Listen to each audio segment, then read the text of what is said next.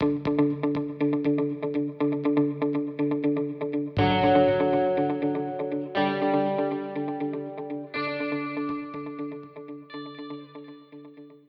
家好，欢迎收听横竖横，我是潘律。嗯，今天呃邀请到横竖横的嘉宾呢是现任香港六场纺织文化艺术馆啊、也是可以叫这个 Chat 呃六场的这样一个艺术美术机构的一个策展人啊、王薇薇。那王薇薇先跟大家打声招呼。大家好，我是王薇薇。呃，那先大概讲一下六厂吧，因为六厂这个名字来自于一个原来在香港荃湾地区的这样的一个叫南丰纱厂的一个工厂的呃原址的基础上，嗯、将这个工厂就是呃活化成了一个又有带有一些古迹或者说一些这个工业遗迹呃。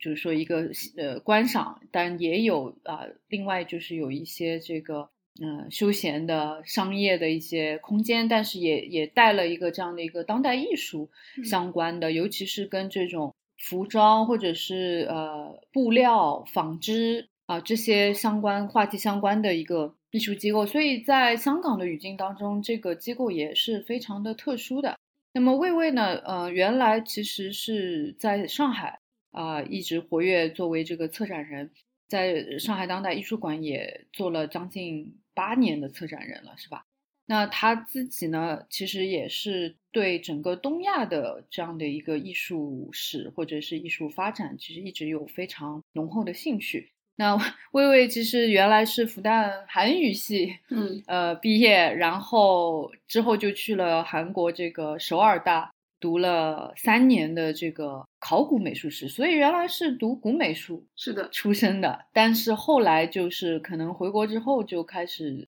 呃在当代艺术领域活跃了，对对。不对？那所以呢，今天我们横竖横这个可能真的是第一次来详细的来谈谈韩国，因为之前一直是谈论这个日本比较多，在中日韩三国里边哈。那今天呃有这样的一个机会，而且正好就是说王薇薇跟我一起都在香港，所以我今天也不用去呃很在乎这个连线问题，他就坐在我旁边，所以我们的这个沟通可能也会嗯更直接一点。那也是很高兴他能够来跟我们聊聊这样一个关于韩国的所谓独立艺术平台或者替代空间的这样的一个发展历史嗯和呃他对自己对这些空间的一些理解展望的这样的一个话题。因为我们前几期的横竖横里边，其实也会提到过相应的一个跟这样的一种带有这种呃独立性的一些嗯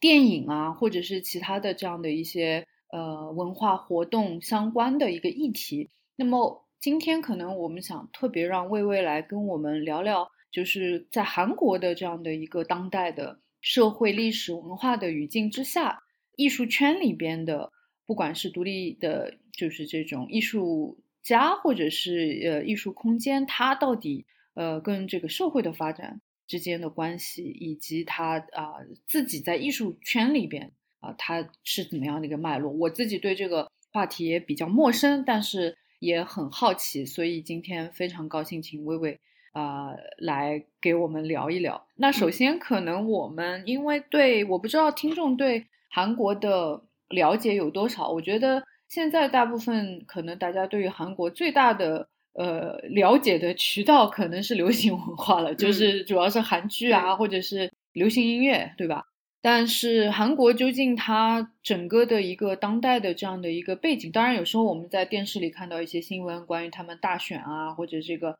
呃一些巨大的一些大的一些社会问题会有一些报道，可是对它的一个总的脉络还是相对来说比较陌生，因为中国跟韩国是九二年才正式建交，对，所以之前我们可能都跟朝鲜的关系更密切一点，对嗯韩国其实呃是相对比较陌生，所以我想也可以让魏魏先跟我们聊聊，就是说大概我们所谓的当代吧，就是差不多从二十一世纪前后这样的一个世纪交交错的这样的一个时间点来开始聊，因为这个时间点其实对于韩国是非常关键的。嗯嗯，在亚洲也好多的国家和地区，呃，嗯在这个时间点上有很大的这个变化。对那么这个就是大概是九七九八年的时候对。大家知道，九七九八年就是有一个这样的一个亚洲金融危机，那么韩嗯国首当其冲，其实是受嗯到很大冲击。我我可以让魏魏跟我们大概聊一聊，对，就这个背景之下啊，我们再来聊，大概就是那个时期出现的这个独立艺术空间的这个状况。嗯嗯因为在韩国的话，嗯，当我们讲到就是独立艺术空间或者替代空间的时候，嗯，大家都会讲一个词，就是 IMF，那就是其实就是九八年、九九年那个时候开始的这种亚洲的金融风暴。那其实也是在那个时背景之下，就整个市场非常萎缩。那在九八年之前，就是在韩国经济非常好的时候，其实有大量的，不管是呃地方政府也好，还是私人的企业也好，都建立了很多的美术馆或者画廊。但一旦金融风暴到达到来的时候，其实很多的这种美术馆还有呃文化财团，它就预算大幅的减少，甚至就关门。所以很多艺术家就在生存啊，在创作上面都面临困难，但是他们也要联合起来，带有一种自救的这样的一种状态。所以就有不少的艺术家、策展人还有评论人，他们就联合起来，在一九九九年左右的时候，就相继建立了好几个呃艺术空间。那其实这种艺术空间的形式，其实也是不少的这种策展人和艺术家在美国，呃，或者是在其他的西方国家，呃，学习了之后，嗯，他了解了这样的一种形态的所谓的独立的空间，然后带回韩国。因为当时的那一批策展人、艺术家，很多都是家境其实是比较富裕的那种，嗯，怎么说，留学派，嗯对，嗯甚至有一些可能是财团的二代，嗯嗯，所以他们回来了之后，其实他们有相对比较充裕的资金，也有在政府内部的一些相关的便利的关系，所以他们其实回来所建立的那一套系统，就是所谓替代空间的这套系统。它一方面就是说资金上其实跟大型的财团也好，政府的呃这种 funding 也好，嗯其实都有很强的关系。嗯那同时，他们也因为就是在整个文化和政治圈的那种比较有主导性和话语权的这样的一个关系，嗯，它其实对于后来的韩国当代艺术的这个发展，都起到了一个有点像奠基的一种，嗯，怎么说，嗯，形成某种规则嗯的、呃一种角色吧。嗯那当然，他在那个时代来讲，绝对是有推动作用的。嗯那他把很多的韩国的艺术家推向国际，嗯介绍给其他呃的西方的策展人也好，嗯、双年展也好，他其实是去推动韩国去建立他自身的一套艺术系统。嗯但是慢慢的那个发展的趋向，就其实也会慢慢的形成一个障碍，就是形成它一个权力话语的中心圈子。嗯所以到后面到呃零八零九年之后，就是在全球金融危机之后，其实整个的这些替代空间，因为它本身跟嗯政府资金这种长期挂钩的这种原因，其实它慢慢的嗯自己的那个发展的余地也在慢慢减少。嗯与此同时，就是嗯，其他的很多美术馆，私立美术馆也好，呃，公立的美术馆也好，包括艺术市场本身，画廊也好，都在崛起，所以它其实很多资源都被分散了。嗯那么这些嗯替代空间，同时它又慢慢的变成整个生态链里面的一个输送环节，就变成了一个所谓的呃自上而下的这种体系里面的一个环节。嗯它变成去发发掘艺术家，但又把这些艺术家去输送到画廊也好，输送到可能所谓的更嗯高阶的嗯这样的一个呃展示平台。嗯那这种这种非常具有精英性或者说话语权势的这种呃运营方式，嗯其实也受到了非常多的年轻艺术家的批判。嗯那慢慢到后来就呃，二零一三、二零一六的期间，就又开始了新的一波的这种所谓他们称之为新生空间的这样的一个运动。那这个新生空间的这个运动也非常有趣的，就是它也有它的特定的一个呃社会背景，就是在呃零九年之后，主要是一三年到一六年，它也是随着韩国又一波的这种经济振兴，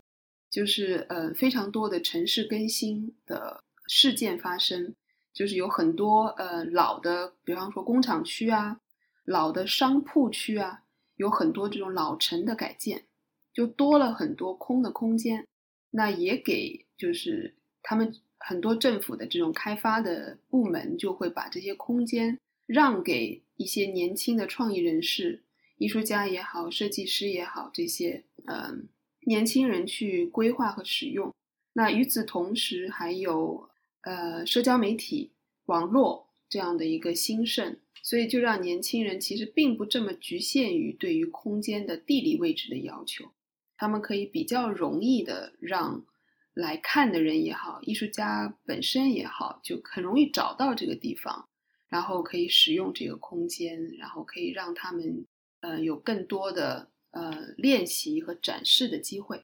哇，那其实魏魏就把这个。呃，整个的一个历史已经一下子跟我们 就梳理了一下。但是我作为一个可能对于韩国的呃当代艺术圈还没有非常非常深入认识的一个人的话，我可能呃想先要了解呃几个问题啊。第一个就是，比方说在嗯韩国的，我们就说它的这个美术馆吧。比方说，我因为我们知道在韩国的话，首尔是占据了。大量的这个资源嘛，嗯呃，那么它人口现在也是不是要超过全国人口的百分之五十了？在在首尔住的人，然后它也是就是尤其是像这种艺术类型的这种资源，包括国家的这种支持也好，或者是呃财团的或者是私人的基金的这种支支持也好，我可以想想象，就是说基本上都是集中在首尔，那么。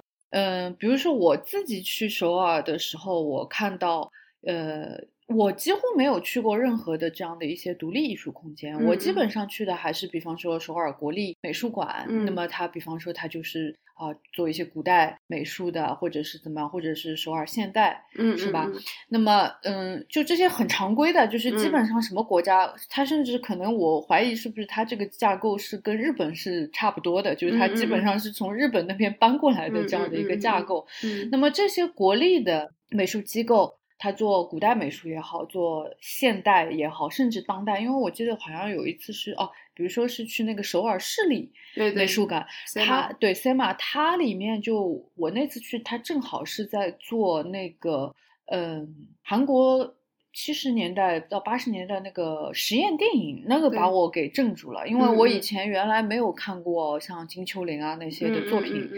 我不知道，就是因为我们的知识结构里边就几乎就不存在韩国的，我们亚洲几几乎就是只看日本的，嗯嗯，就是哎，我当时去了这个之后，我就发现，哎呀，就是哦，原来就是。呃，韩国还有这样一段时期的这样的一些非常好的这种活动影像的这样的一些，还有很很前卫的一些活动影像的这段历史，那也我也补课了。但我的印象就是说，嗯，基本上作为一个嗯，哪怕是我对于呃艺术感兴趣的或者这样的一个人，我能够接触到的，嗯，去了解。呃，可能起步的的一些场馆，基本上也是这些公立的或者是国立的，就是大型的这样的一些一些地方。对，那么他们这些已经基本上就是说把资源 都已经呃占为己有了。那么所以说剩下的这些从物理空间也好，或者是资金空间，甚至是表达空间，嗯来说。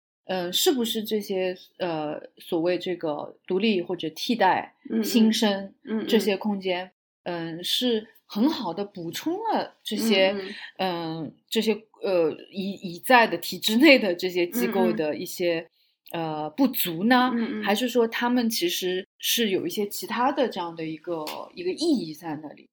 呃，我觉得它其实是一直在和所谓的呃主流去。抗衡或者是嗯很 struggle 的一个、一个阶段。嗯嗯呃，他在当然在不同的时间点上，他的抗争的内容跟他们的状态其实都非常不同。就比方说，他们在刚刚开始替代空间的呃这样的一个运动或者说一个潮流的那个时间里面，其实是他们补足了大型美术馆的缺失，或者说是补足了艺术家呃展示平台的不足。嗯嗯，但是在比较早期的时候，而且因为嗯、呃替代空间的，因为它本身空间也小，所以它很嗯灵活，嗯所以它可以做很多的呃表演，嗯可以做很多的社区或者是呃社区营造类的活动，或者是参与式的项目，嗯。或者是一些快闪类的，嗯就是现在嗯。说起来可能是快闪类的嗯嗯活动，嗯或者甚至影像也好，剧场也好，它就可以也可以促进艺术家去探讨一种不同媒介的嗯。创作方式。嗯嗯。但是其实慢慢的，这种方式也慢慢被一些之后开始的国立美术馆所吸纳。嗯，你比方说，那个时候我在韩国就采访了一位呃，当时已经退休的呃 SEMA 的馆长，嗯呃金馆长。嗯那他就跟我说，他他原本是在一个替代空间叫三级，嗯一个也是非常老牌的一个空间，但是呃，当就蛮早，嗯呃就已经关闭了。那当时这个空间对于呃韩国的当代艺术圈来讲非常重要，就是它嗯把引入了大量非常灵活的呃项目，嗯嗯呃表演啊、影像啊等等。那之后这一位呃馆长，他后来成为 SEMA 的馆长之后，就把这种形式也大量的融入到美术馆的嗯呃嗯经营嗯跟发展。嗯它其实对于活化一个传统的美术馆来嗯讲是有很大作用的。嗯，但那同时，它其实也就是在消解了或者说分散了替代空间的资嗯源和它嗯的功能。明白明白，所以其实这有一点矛盾，就是说一方面，呃，替代空间就提供了一些新的思路给传统的美术馆，对吧？但是另一方面，提供完了之后，有一点像，呃，过河拆桥一样，可能就把这个替代空间它自己的这个生存空间所压缩掉了。对对，嗯，这个你让我想起，呃，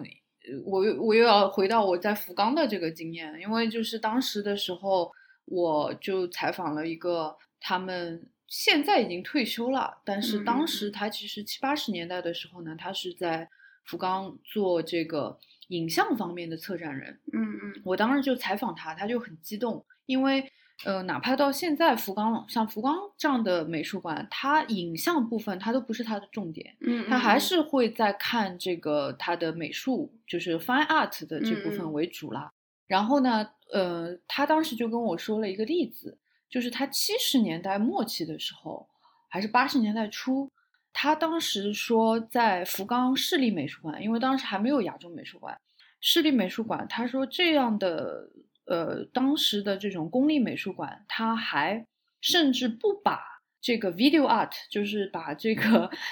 录像艺术当做是 art 的，就是他嗯没有把这个类别还没有融入到这种可以在美术馆里展示的这样的一个可能性，所以他当时他把白南准都请来了。嗯，但嗯是白南准当时放，他不能在美术馆里放，他一定要跑到另外的一个空间去找一个另外的一个剧场，嗯嗯，他才能放。所以当时其实后来就，当然这些材料后来其其实拍下来，呃，或者说展览做下来之后，它最后的这些材料还是放到了。就是市立美术馆的这样的一个档案里面，嗯然后嗯再带到了亚洲美术馆的这个档案里边。嗯，嗯但当时对嗯我刺激很大，就是说你有这个感觉，就是我们今天在美术馆里，公立的美术馆、大型的美术机构里边看到的这些所谓的呃，就是很习以为常的这种艺术形式或者是媒体的状态，可能在二十年前。它就不能够 在这种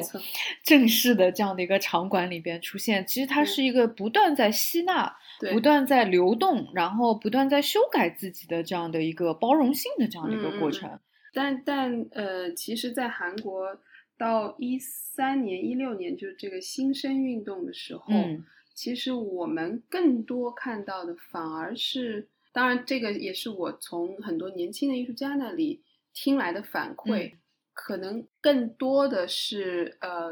传统的，就所谓白盒子型的对。美术馆对于年轻艺术家实验的一种破坏。嗯嗯嗯，是是是，就是明白嗯，因为当时就像我前面在讲的，就是一三年到一六年的时候，嗯，很多年轻的艺术家去选用一些小的空间，嗯然后去做一些实验性的项目。嗯其实它也是随着一种呃网络艺术、嗯社交媒体艺术的这个发展，包括游戏嗯的一个发展起来，其实它是一个非常实验的。包括年轻的艺术家，其实他们也并不确定说这个这个这个实验的创作不成功对成不成功或者走向是什么？是是是，但是其实也有策展人，就他非常敏锐的看到了这批艺术家的一个发展趋势，嗯嗯，嗯然后就在几个美术馆做了他们的展览。嗯但非常大的问题就是说，他们一旦做了这个展览之后，其实他们就受到了非常多的批评，嗯因为在美术馆的空间里面，它有一个空间性，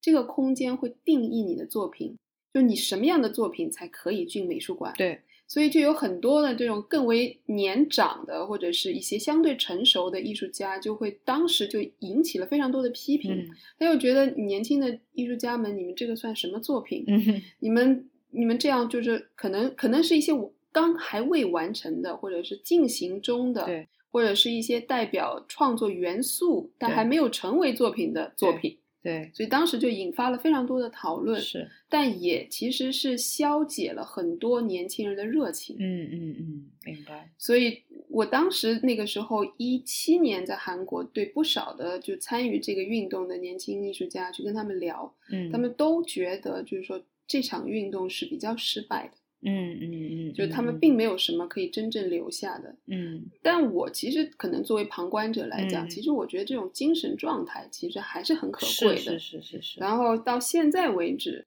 也还是有一些几个就当时运动时候留下来的空间，也还在就是很积极的在做他们的活动。嗯，是。那么，其实讲到这边，我反过头来还要再问一个更基本的一个问题，就是说，我们刚刚聊了很多，就是说关于这个替代啊，或者独立这些空间。那我们其实先假设，我们都对这个定义有一个 共识，就是说。肯定不是像 SEMA 这样的，不是这嗯个呃首尔对，不是这样的一个就是大型的这种呃官方出资的，也可能不是什么 l e w o m 这种，就是嗯三星集团下面的这种，对 不是这种，对吧？嗯肯定印象当中是有点苦的，然后呢又做了一些比较实验性的事情的，嗯那这个也更就是接近于，比如说中国我们大概知道的一些就是。独立空间的这样的一种感觉，但是回过头来，我们还是想问，在韩国的语境之下，嗯嗯嗯，这个独立，这个替代，因为这个字如果是英文的话，就是嗯 alternative 嗯 space。嗯嗯其实 alternative space 翻译有各种各样的翻译，对吧？然后比方说，嗯、这个微微用的这个替代，嗯，这个字其实是呃 alternative 相应替代，其实台湾也在用这个汉字。对，然后呢，嗯、但是如果用这个，嗯、就是把韩语的这个发音，嗯嗯嗯，对？吧？把它翻过来，翻翻成汉字，翻成汉字的话呢，它其实这个字呢叫代案，对，代案空间就是代理的代，呃，案就案是件的案这个案件的案。嗯，代案这个代案呢，其实又好像可以追溯到一个日语的这个源头，但是我从来没有听到过日本 用这个字，对，嗯但是嗯韩国会用这个字。嗯然后我记得呢，还有一种做法，就是我们就好像国内也用过这样的一个翻译方法，就叫另类空间。嗯就是另类的话呢，我们就很就是说非常就是能够把它跟主流的或者嗯区分开来，嗯或者就叫它独立空间。其实嗯现在大部分可能也都在用这样的一个嗯翻译方法，不管怎么翻译。呃，但其实它其实是还是有一个相对来说一个统一的这样的一种概念。那比如说我的理解就是说，如果你是独立空间，你是替代空间的话，那你的呃就是说，首先资金你你不应该拿政府的资金，对吧？嗯或者说你不能拿大财团的资金。嗯但这个是不是这个情况在韩国也是这样，那这是不是？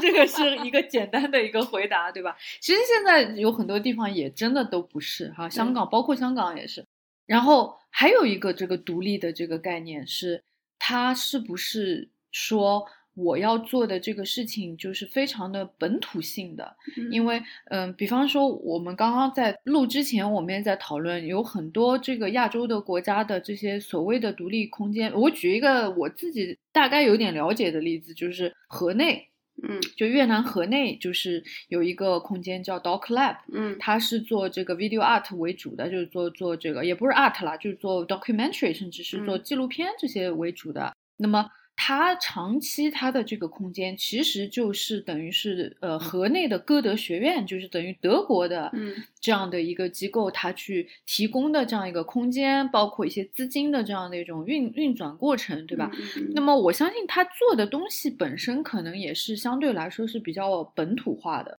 可是你总是觉得这个里面可能它总是会有一些一些东西。他可能还是会去，因为他的出资方也好，因为他的这样的一个呃呃，就是说呃文化的这样的一个机构的影响也好，他可能就会还是比较西方化一点啊。他做的事情是比较西方化，然后呃，那么所以呃那样的空间，当然你也可以说它是独立空间，但是不是在韩国的语境之下，它的这个独立是要比较强调一种，比如说一种韩国意识的。或者说韩国自己的一种不同的一种创作理念或者理论的，甚至是，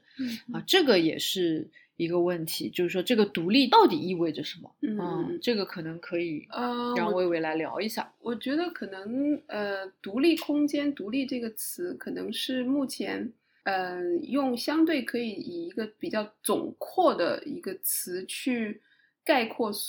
大部分的空间。但其实这个独立的背后呢，又其实大部分的空间不独立，不独立。呃，对，所以可能“独立”这个词在这边，其实从某种角度上讲是无意义的词。嗯嗯嗯。那么可能对于韩国来讲，就是所谓的“天安空间”，就是现在目前可以翻成替代空间这样的一个词，嗯它其实具有一个特定的时间性。哦，也就是说，当“提案空干”这个词出现的时候，嗯，对于大部分的韩国的年轻人，呃，年轻艺术家啊，年轻的艺术家也好，呃，策展人也好，他们他们其实会联想到的是某一些空间，嗯，这些空间有它的时间性，也有它背后的呃艺术圈的脉络，嗯。呃，还有性格等等，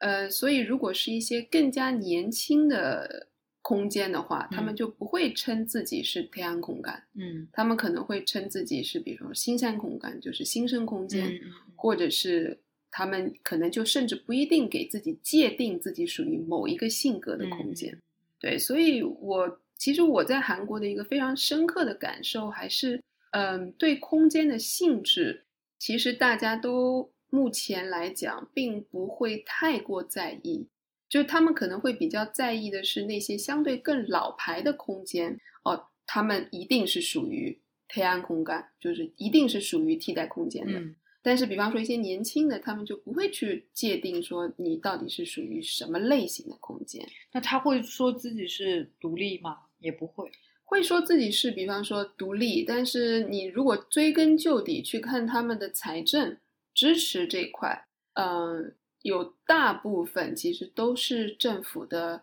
嗯，呃，政府的文化基金会啊，或者是一些包括像呃首尔市文化财团，嗯嗯，呃，或者是像呃 Korean Arts Council，嗯嗯，这样的机构在支持，或者比方说他们会申请一些财团，有一些财团也会建立一些 Art Foundation 在支持。因为因为我自己的印象也是，就是说韩国就是国家层面或者是首尔市这种层面，它对于文化艺术发展的投入其实相当的多。对，这个也是为什么，就是说你也可以看到从韩流开始，对吧？它的不管是这种，呃，就所谓的这个高雅艺术，还是说它的流行文化，其实国家。是投入了非常大的这个资源进去，这个是让我有一点，我我觉得就是从世界范围来看，这个是韩国的这个投入力度是非常大，而且他真心实意，就是说让你 拿了钱去发展、提高他的国力，而且我觉得他这个是蛮成功的，就是你从从 K-pop 从这个韩国的这些文化，他甚至因为我以前做的就是一个项目是关于韩国的这种，嗯，就是。等于是街头文化，就是说，因为街头文化有几大块嘛，就是它一个是涂鸦，一个是这个嗯街舞啊，还有一个是还有一个什么来着？反正这几个本来就是说，基本上，呃，你是不会看到，因为他们本来是属于亚文化。所谓亚文化，就是他根本就连文化都不算的，就在其他国家里面，就是我们一帮小孩儿我们自己玩的。嗯嗯。只有我看了，后来是看傻了，就是，嗯，只有韩国，他国家出手来支持你这个，比如说，比如说 hip hop 有一个世界级的，也是一个跳舞的一个比赛，也是的，以前的中心一直在德国或者是在美国的，然后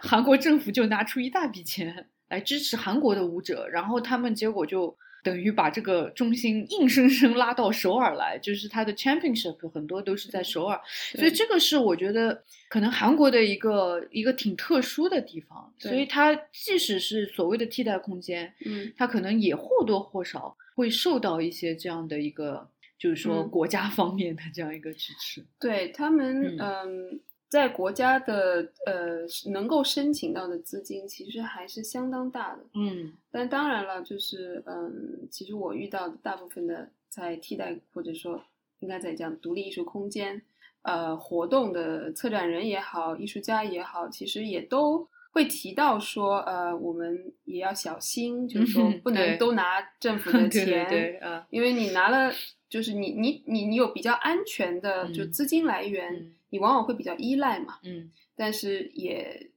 因为越来越多的空间在开，对，然后要要分的钱也就这么一点，OK，所以其实也有不少的策展人也好，艺术家会希望说，我们可以找一些其他的项目去做，去有一些比较多元的资金来源。资金来源，对。那么他，比方说国家他投入这些钱之后，他会不会比较，也就是说干涉啊，或者说有一些。就是你怎么用啊？就这些，它是不是也会比较紧啊？非常少，据我了解，就是对于艺术家的创作跟展览非常非常少。就是嗯，有过一段时间有一点点嗯干涉，嗯，就是差不多是在。朴槿惠时朴槿惠，我正刚想问，对对对，对朴槿惠还是会有的，对对，当时有艺术圈的黑名单嘛，是是是这样的事情。对，这个是我你说起这个，我又想起一个自己的经验了，就是说有一年去，应该是一七年还是一八年，我忘记了，去首尔，然后就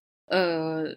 就有一个有一个老师就带我去看了一个在老首尔站的一个展览。嗯，对对对，这个老首尔站就是日治时期，就是殖民地时期留下来的老的这个火车站，首尔火车站。但是这个火车站已经太老了嘛，然后就开始就空置，然后就开始做一些。可能艺术项目，对对对，然后呢，特别注重设计，设计这对对对，然后进去之后呢，我就看了一个这个他当时在做的这个展览是关于什么呢？很有意思的是关于这个开城啊，关于这个朝鲜的开城纺织厂那个，对对对对对对，关于开开城就是等于是在。在朝鲜的一个像我们中国的说法，像经济特区一样。对对对。然后它其实等于是朝鲜，就是朝朝鲜的人也在那里工作，但是也有每天从韩国通勤到这个开城去上班，然后回到韩国的这样的一个一个这样的一个很有意思的一个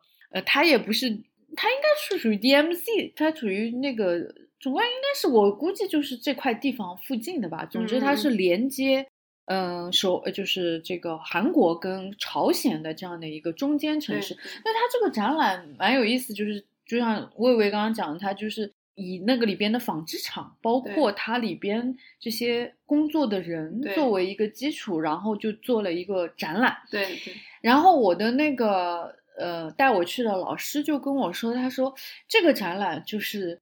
呃，嫖一下台才能做，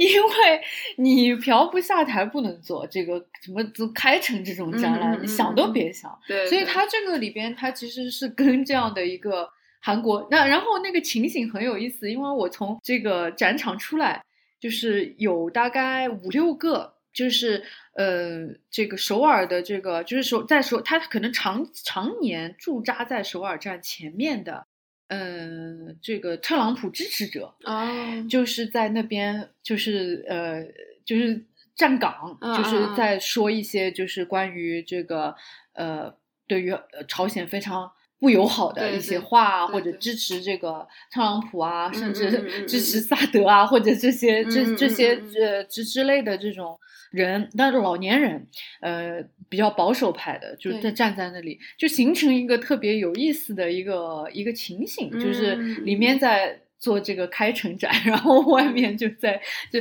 因为我我我插开来，就是其实也是想说，就是说其实呃，不管是这个。我我觉得就是说，韩国这个状况，我觉得挺有意思，就是跟其他几个东亚国家相比，就它其实一方面也很受到啊、就是说它一个强大的一个国家主义式的对于文化投入的这样的一个影响，那嗯这个也影响到了这种所谓独立空间的这个发嗯嗯展。第二就是说，它的这种空间其实是跟它的即时发展的这个政治 对也是密切相关的。对对啊，其实你刚才在讲到的这个，嗯其实也从一个角度上反映了嗯韩国的一个，嗯呃，不仅仅是艺术圈了，对就整个思想文化圈的一个非常 struggle 的状态。嗯，就他常年其实都在保守政权跟进步政权的轮轮 换交替之间不停的 struggle，就是他们一方面对美国政府，其实你嗯。常年会在美国领事馆门口看到抗抗议者，就是光华门附近。是是是，然后你也会看到，就是说他们对于朝鲜的一种既爱又怕的啊，对一种、嗯一种。心理状态，也有你也会看到很多反思，嗯、朝韩关系对，反思呃韩半岛战争的这种艺术的作品，嗯然后也可以看到很多就是批判政，不管是现任政府也好，前任的也好，对然后整个批判商业资本操作的是呃也好，就是是它它的多元性很多，但你嗯其实你会看到嗯韩国的艺术圈是非常纠结的一种状态。嗯嗯。但说起这个，那我其实还是想做一个更加横向的一个一个梳理，就是一个嗯嗯嗯比较。我也是作为一个，就是一直在关心，比方说中日韩或者是台湾、香港的这些艺术圈的这种生态的这样一个观察者的一个角度，就是说。嗯，比方说你刚刚提到的，呃，艺术家这种纠结，然后这个纠结也反映他们反映在他们对于现实政治，呃，或者说一些历史问题的这样的一种态度，或者对美国、对日本的这种态度，可能对中国的态度就不是很很多人会去去聊，对吧？我觉得可能不是一个特别 怎么说紧急的一个问题，但可能呃，我相信可能在最近两年会很多，但是但是最近两年没办法去。但其实我内心是觉得韩嗯国、日本，对包括台湾，应该有非常大的变化。嗯，就是对于身边的这个巨大的黑洞，应该一定有所反思。那我我期待啊，因为我这个觉得其实有这样的呃冲撞，其实本身也是一种对话的过程，因为你不了解或者你完全置身事外，这个呃，我觉得不健康，因为所有我们这么密切的，不管是文化关系还是这嗯种。你就说最那个的这种贸易关系啊，嗯然后就嗯嗯历史的这种纠葛，嗯，我觉得嗯应该应该去摊开，我们去去嗯嗯谈，嗯嗯尤其是在艺术领域，对吧？嗯嗯嗯，然后，但我就觉得，就是说，呃，如果说韩国的这种纠结的状态，它还是会体现在艺术作品里边。首先，我第一个想知道，就比方说，那么会不会，嗯，在这个替代空间当中，它的尺度可以再大一点？就是说，就算是这个公立的美术馆，可能它的审查也没有那么严格的话，嗯，或者说我我我我假设，比如说有一些大财团，可能它比较保守一点的，或者是它比较亲日一点的，或者是怎么样，可能它有嗯一些它就不愿意展了。嗯嗯，但是嗯。替代空间会不会它在这种处理政治议题上，他会更加的大胆一点。会会嗯绝对嗯会有嗯，呃，嗯因为对啊，他他对于其实还是看观众嘛，对，因为他的观众其实是更不可测的，所以他反而没有那么大的顾虑。嗯，对但你说是公立也好，私立也私立美术馆也好，它基本上有一个可测的观观众众类群，嗯他嗯。会担心嗯。这个展陈的东西被某一些人看到，引起某一些的对呃问题。那你比方说那个时候在 MMCA 嗯。比较新的，嗯。可能是去年还是前年的一个嗯展览，这里面会提到就是呃嗯 GPT 这 LGBT 的 LGBT 的这一块的嗯。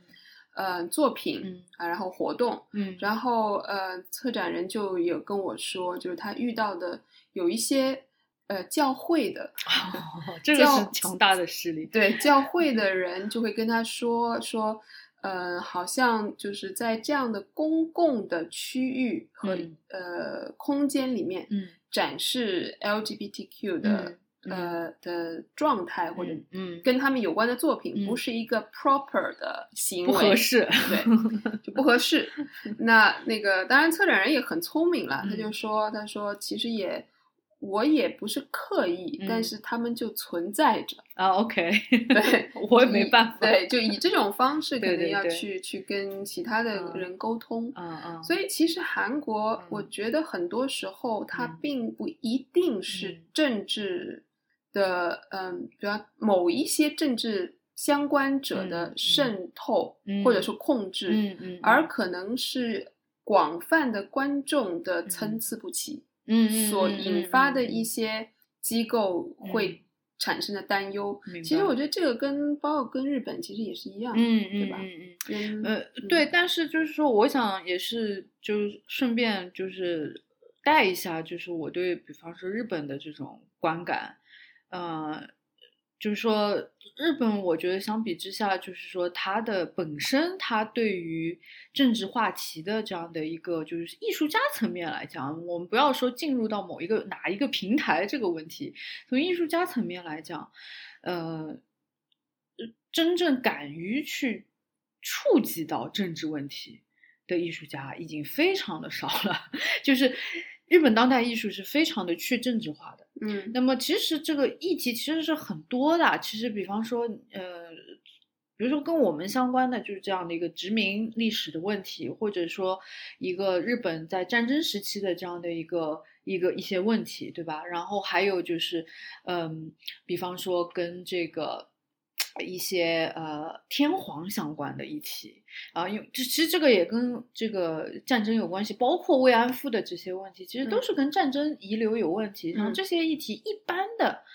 嗯，像呃这个日本艺术家是根本不会去碰的，嗯就是这样嗯的一个，就是属于大家心知肚明，都不需要有一嗯个审查，就是大家老早就自我审查掉了，嗯就是这样的一个。对，然后呢，包括呃，就是说很多啦，最近比方说还有一些跟奥运会相关的啊，或者是怎么样，可能电影界还好一点，但是艺术界就是说大家能够敢于去聊的啊，还有当然就是关于这个核的问题啊，呃，然后还有这个啊。最最那个明显其实是冲绳的问题，就是它一直还存在于那里的这样的一个美军的一个问题啊，那诸如此类吧。然后，但我印象当中就是说，韩国的话，因为韩国在我们这几个东亚的这几个社会里面啊，中日韩。港台嗯，let's 嗯 say，、嗯对吧？这几个社会里面，我觉得真的是他的，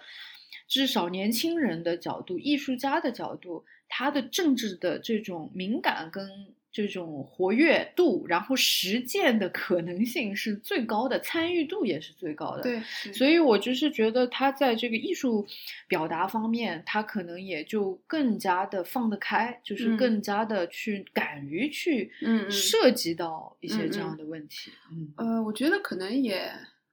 当然我我不能算是韩国对于文化社会了解的非常透彻的，嗯只能从我自己的经验跟嗯我、嗯我所了解的一些部分去讲。嗯我觉得其实韩国一直以来就处于对非常具有思辨或者说哦非常是具有那个批判精神的一个呃文化，有它的一个文化传统，是因为它一直处于中间地带。对对对你去看地理，它其实嗯就在中国和日本的中间，对，所以它一方面他始终要处理左右为难的状态。对对对，这个是他，就是他始终觉得自己是处于一种危险的嗯两个火药桶中间的，嗯嗯，所以他的这种警惕性非常强。嗯嗯，嗯那他现在又是世界目前为止可以说是，呃，当然抛开台湾跟中国的关系不谈，就其实是唯一还处于分裂的，但是完全独立的两个国家对同时存在的一个、一个国家。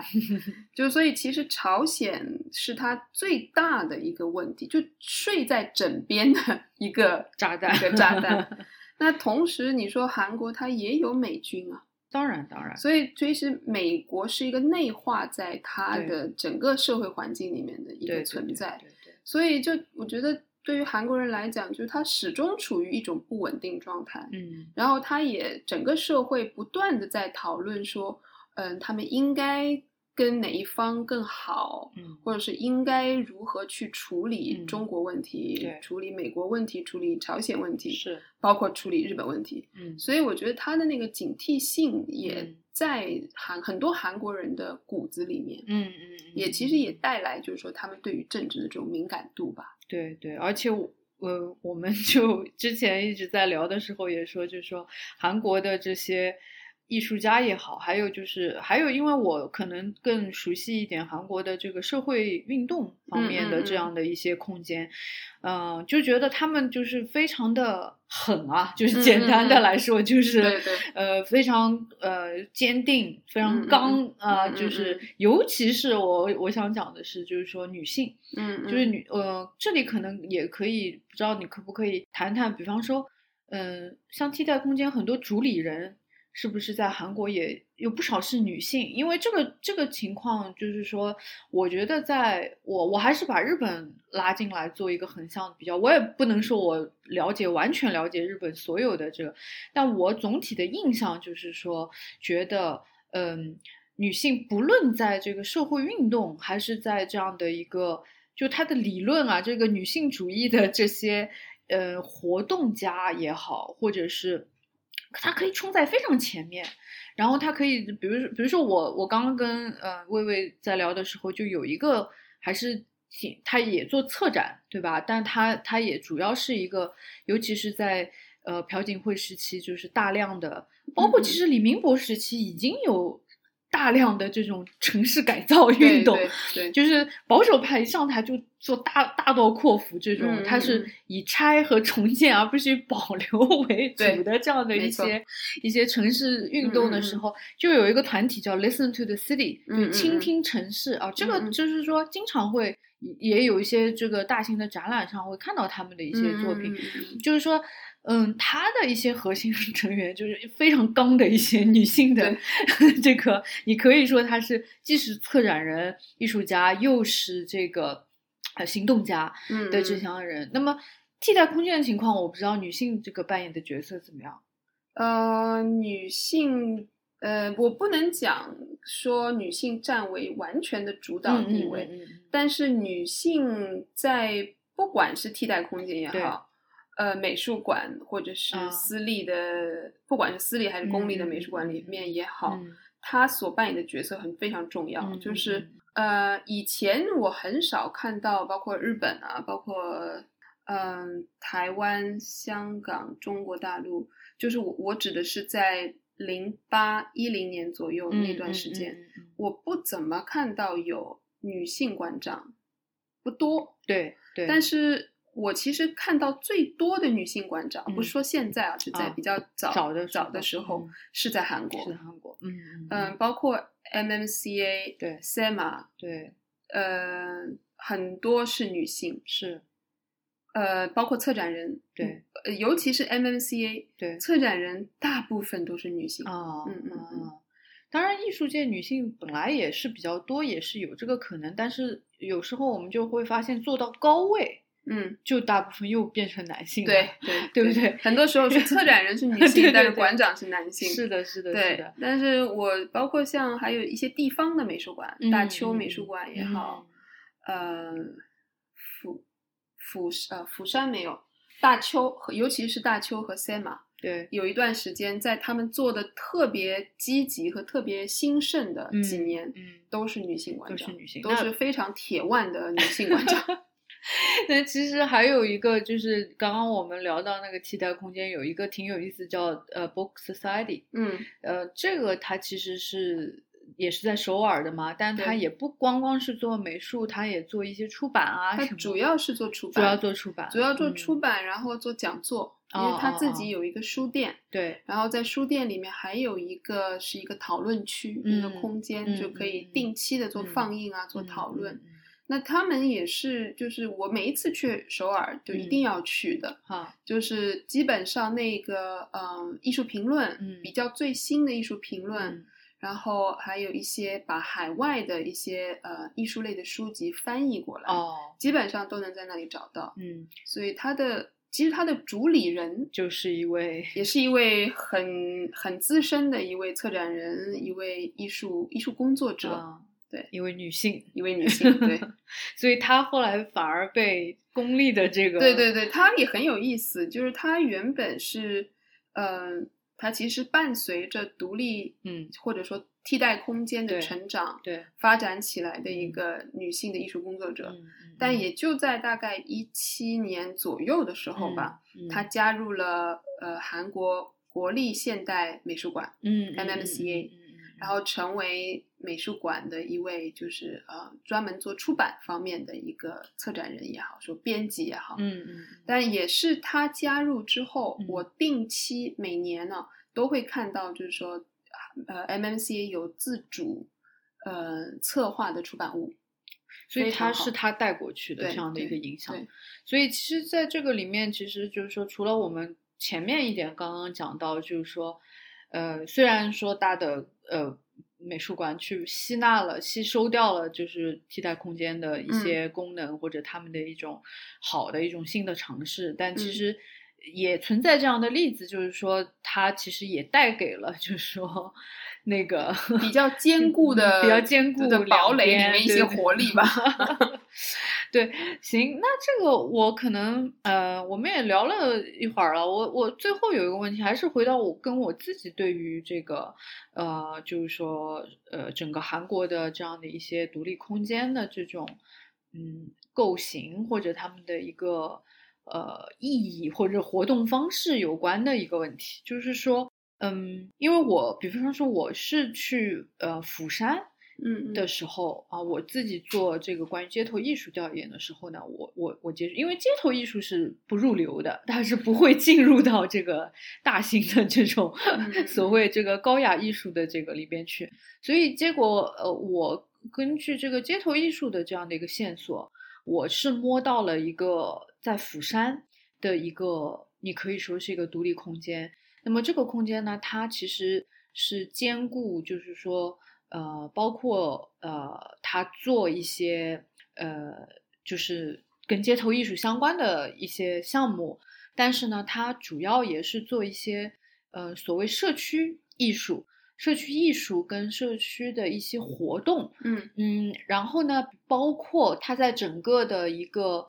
呃，比如说釜山，它比方说也有一些，比如说城市更新啊，或者是一些其他的一些呃大型的一些城市的这种呃改变的过程当中。呃，他其实也是参与到一些，比方说抗争啊，或者是一些呃这个游行啊，一些组织的这种工作。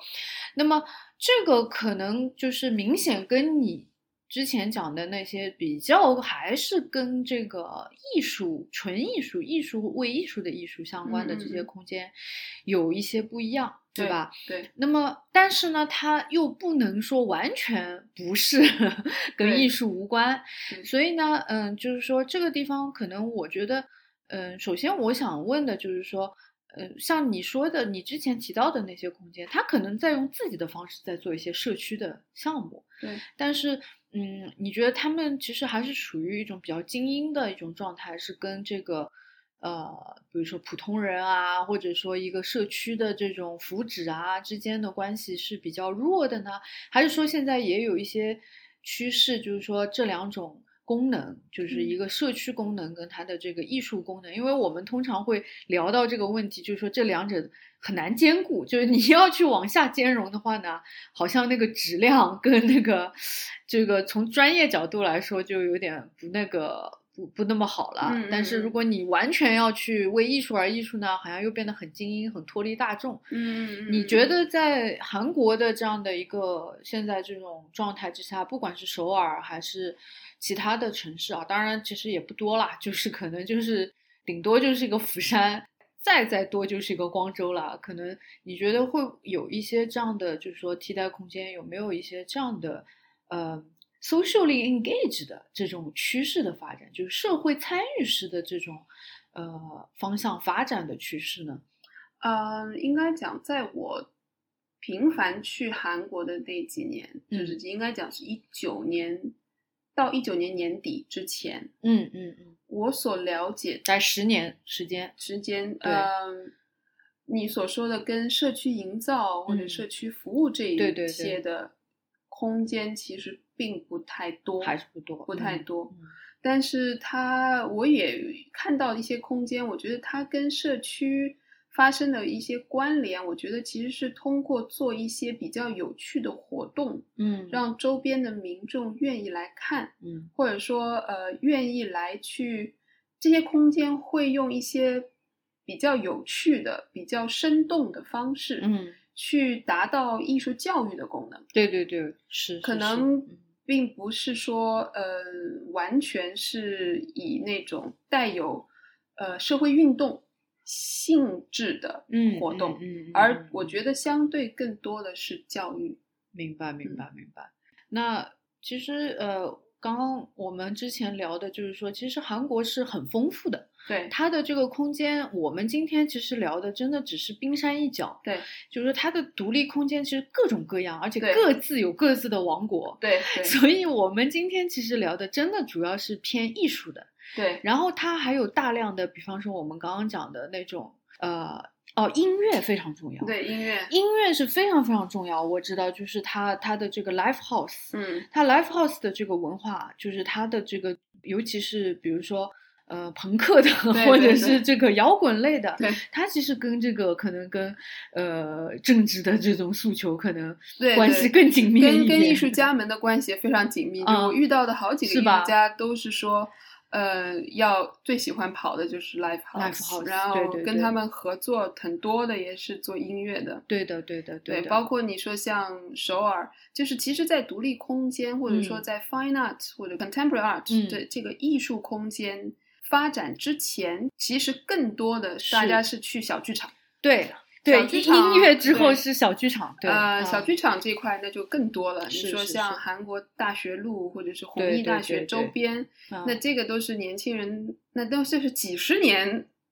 前是很喜欢去的那个地方，包括现在也很活跃。是因为剧场其实跟尤其是这种就是政治运动其实是对关系太密切了。包括呃，这这个我不知道你你有没有研究过，就是比如说他们当时的这个民众 art 啊，对对啊，是吧？这个他们的这个民民民众 art 怎么翻译啊？就就是民众民众民众艺艺术对吧？这个里边它的这个像街头剧啊这些是一个核心的。一个东西，所以韩国的确也是在这个戏剧，嗯，而且是跟这个民众相关的这个方面，可能要另外再讲一个那是另外一个故事 课题了。对对对，的确是。那么有剧场，然后还有这个音乐，然后甚至就是我刚刚刚刚提到的一些类似于这种比较松散的，嗯，呃，它其实我去的那个釜山的那个，它其实既可以做。呃，一个比方说啊，涂鸦的一些人来做，嗯，但是他晚上他就可以变成一个 live house，嗯，然后呢，他的日常运作其实是个 NGO，对，所以他其实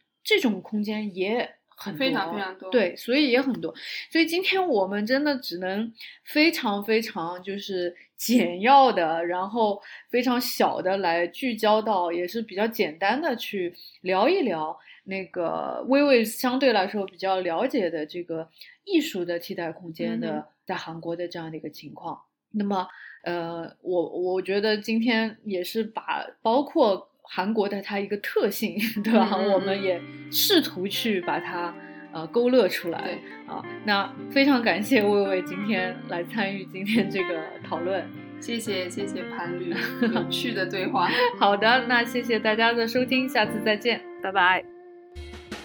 엄마 벌써 2년이 됐네요. 참 시간이 정말 빠르네요. 아직 난 돌아가긴 도무지 할 일이 너무 많을 텐데. 그리고 아버지 매일 밤을 새는 게 당신의 젊었을 적 모습 같아서 철없는 그나들이 어느새 당신의 시간을 걷고 있나 봐요 작년부터 올해까지 정말 많은 노래를 만들었지만 안녕 안녕 멀리 가는 시간은 빨리 지나버렸지만 왜 다들 욕심을 버리래 하다 보면 잘 된다고 급해하지 말라면 잘 될 것도 안 된다고 나는 내가 하루라도 1년만이라도 가기 전에 성공하고 싶은